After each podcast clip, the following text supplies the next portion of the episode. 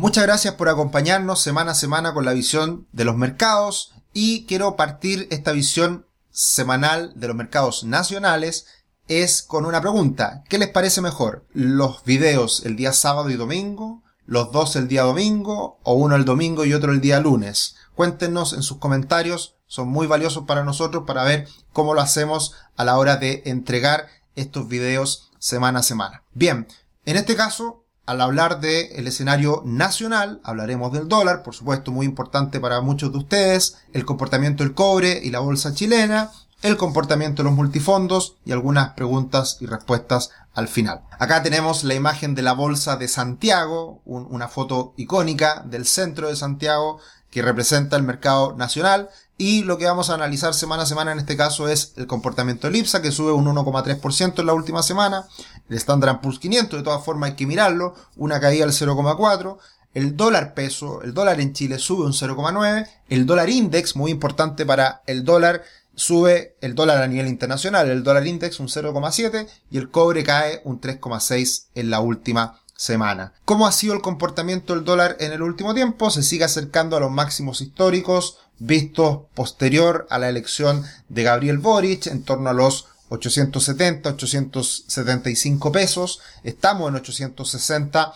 Todavía le queda algo de espacio para seguir subiendo, pero mirando eh, los gráficos más de corto plazo, se comienza a observar una debilidad incipiente en esta alza que está teniendo el dólar en Chile. Así que desde ese punto de vista hay posibilidades de que el dólar comience a retroceder. Veremos y haremos análisis más específicos en los próximos días. Estamos en proceso de ajuste para entregar estos videos. Y las noticias más importantes de la última semana que impactaron por supuesto el mercado local fue esta alza de tasas del Banco Central de Chile. Se esperaba que subiera en 100 puntos base aproximadamente. Sube un poquito más la tasa en 125 puntos base llegando al 8,25. Y eso debería haber sido muy bajista para el dólar. Pero no ocurre esta caída importante del dólar por este mayor diferencial de tasa que se está observando entre Chile y Estados Unidos y sigue muy pegado el dólar en las alturas cercano a los 860 pesos. Y eso se debe a que también la inflación no cede. Y esto es un impacto que está teniendo relevante en la economía chilena el hecho de que por un lado tengamos mayores tasas de interés respecto a Estados Unidos, obviamente que eso beneficia al peso chileno, pero la consecuencia negativa de esto es que con más inflación vamos a tener más tasas de interés y con más tasas de interés vamos a tener probablemente un frenazo económico más relevante. Y con un frenazo económico más relevante, finalmente el peso chileno se debilita, el dólar sube y eventualmente en el futuro. Y la, la, segunda, tercera derivada es que el Banco Central va a tener que empezar a bajar las tasas posteriormente. Entonces, esa es una vuelta bastante larga que por ese motivo es que el dólar puede seguir bajo presión en el último tiempo. Pero también hay que tener en cuenta el contexto internacional. Vamos a ir monitoreando el comportamiento del dólar a nivel internacional,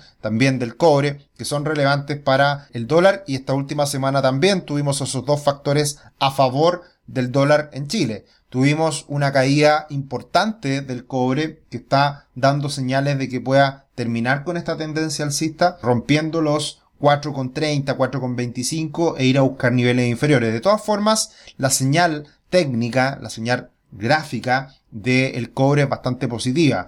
A pesar de que pueda irse a buscar los 4 dólares la libra, de todas formas está en este contexto de bandera o banderín que es una fase de consolidación en el precio, una mantención, un descanso para luego volver a subir. Así que desde ese punto de vista estamos viviendo una presión a la baja en lo más reciente, pero no es para preocuparse porque de todas formas el cobre está bastante sólido. El IPSA registrando movimientos menores en las últimas semanas, un comportamiento positivo respecto a los mercados internacionales, sigue muy estable entre los 4.007, 5.000 puntos y si es que los mercados a nivel global se empiezan a recuperar un poquito, podría venir este impulso ya definitivo para romper los 5.000 puntos. Seguimos siendo optimistas respecto al IPSA, seguimos siendo optimistas respecto al desempeño de las empresas chilenas por las bajas valorizaciones, por las buenas utilidades que siguen manteniendo en muchos casos y por algunas empresas que están muy fuertes también y que pesan bastante, que son las ligadas a, las materias primas y también al comercio internacional.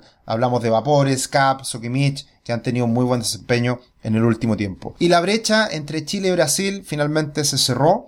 Tenemos a una caída importante de la bolsa de Brasil en las últimas semanas. Recordemos que estaba esa brecha bastante amplia, como se puede ver en el gráfico hacia el final, una brecha que fue de 10-15% y hoy día se cierra a prácticamente menos del 5% entre el desempeño de la Bolsa de Brasil medida en dólares y la Bolsa de Chile medida en dólares. Así que Estamos hoy día en un contexto internacional más complejo, más difícil, caídas de los mercados internacionales, caída de Brasil y por ende es difícil que la bolsa chilena tenga un muy buen desempeño. A pesar de que esta última semana así fue. Tuvo un buen desempeño, se recupera un poquito y, se mantiene firme, cercano a esos 5.000 puntos que esperemos en algún momento lo supere. Como siempre, los dejamos invitados a que se suscriban a nuestro canal en YouTube y también que nos visiten en nuestra página web www.rubix.com, plan y precio, nuestra asesoría enfocada en cada uno de ustedes, en las personas, para ayudarlo a tomar mejores decisiones financieras y planificar de mejor forma el futuro financiero. Planes para todos los bolsillos,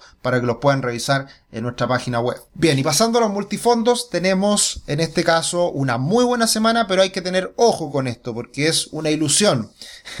Eh, esto va a cambiar rápidamente en los valores cuota de día lunes, día lunes, día martes en el caso de los fondos más riesgosos por el hecho de que en esta gráfica, en esta tabla, tenemos incorporado hasta el día miércoles de la bolsa, las bolsas internacionales, valor cuota al día miércoles, considerando el comportamiento de los mercados al día miércoles, que fue precisamente el día en que se dio el alza de tasas en Estados Unidos, la Reserva Federal habló, y impactó de buena forma a las bolsas norteamericanas. Después eso se revierte por completo, así que vamos a tener ahí un cambio relevante en los fondos más riesgosos por lo menos. La última semana, hasta el día miércoles, el multifondo A sube más de un 2,5% aproximadamente, multifondo C 1,20 aproximadamente y multifondo E 0,4 aproximadamente. Así que eh, una muy buena semana, pero ojo con eso porque vamos a tener un ajuste en los valores cuotas de los próximos días en los fondos más riesgosos principalmente.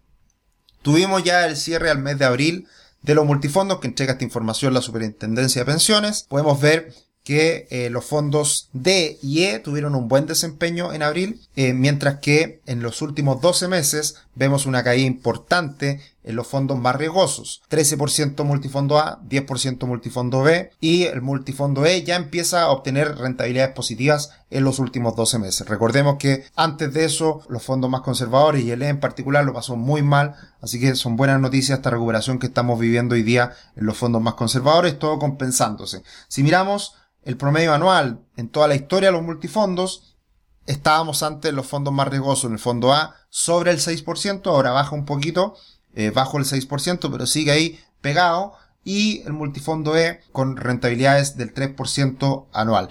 Siempre estas rentabilidades son reales, por lo tanto esto hay que agregarle la inflación. Y como hemos tenido alta inflación en el último tiempo, también se ven perjudicados los multifondos porque los retornos reales también se ven mermados. Así que si tomamos en consideración, y como siempre lo digo, inflaciones del 4% anual promedio, tenemos que el multifondo A ha rentado cerca de un 10% anual nominal y el fondo E cerca de un 7%, un poco más de un 7% nominal en todas estas dos décadas. Así que son muy buenos retornos tomando en consideración el desempeño de los mercados a nivel internacional. Y por último, entre las preguntas y respuestas también las vamos a poder dividir. Acá Agustín me pregunta, hola Sergio, me gustaría saber qué opinas de la cuenta que reajusta la UF del Banco Estado. Si consideras personalmente una buena alternativa para, para, protegerte la inflación sin que hayan grandes comisiones por detrás. Esto lo venimos comentando en redes sociales, ahí hablamos y también los mismos asesores eh, eh, lo hemos hablado con muchos clientes, es una buena alternativa de ahorro, muy segura. Eh, la ventaja de haber sido un UF es que hoy día ya con una inflación del 10% anualizada va a rentar esto a lo menos esa UF, ese aumento del 10%, con una rentabilidad mínima. De aquí en adelante ya es difícil porque Hoy día, por ejemplo, bueno, tenemos nosotros muchas alternativas de inversión con rentabilidades muy superiores a eso, también indexado a la UF, pero es una manera fácil, simple de hacerlo, para bajos montos. Y lo que hay que tener en cuenta de aquí en adelante es que quizás en la evaluación de un depósito a plazo a futuro o eh, depósito de un UF hay que ver cuál es la mejor alternativa. Si la inflación empieza a caer de aquí en adelante y proyectamos de aquí a 12 meses un 7%, por ejemplo, un 6% de inflación, probablemente un depósito a plazo a 12 meses pueda ser mejor hoy en día pensando que esa inflación se va a moderar.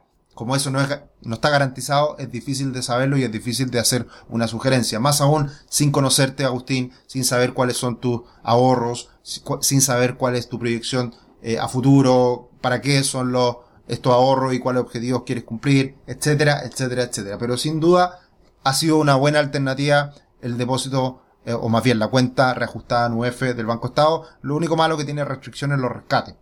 Las rentabilidades también se calculan después de un tiempo. Así que cosas a tener en cuenta. Bien, espero le haya gustado esta separación de los videos. Vamos a seguir incorporando algunas cositas en cada uno de ellos. Pero de todas formas creemos que es más ordenado entregar estos dos videos semanales por partes de aproximadamente 10 minutos cada uno más fácil de digerir. Lo único que queremos insistirles es que nos cuenten si les gustaría que se entregaran día sábado y domingo, los dos, los, dos el día domingo o domingo y lunes para que nos cuenten en sus comentarios de este video. Un abrazo, que estén muy bien, nos encontramos la próxima semana. Chao, chao.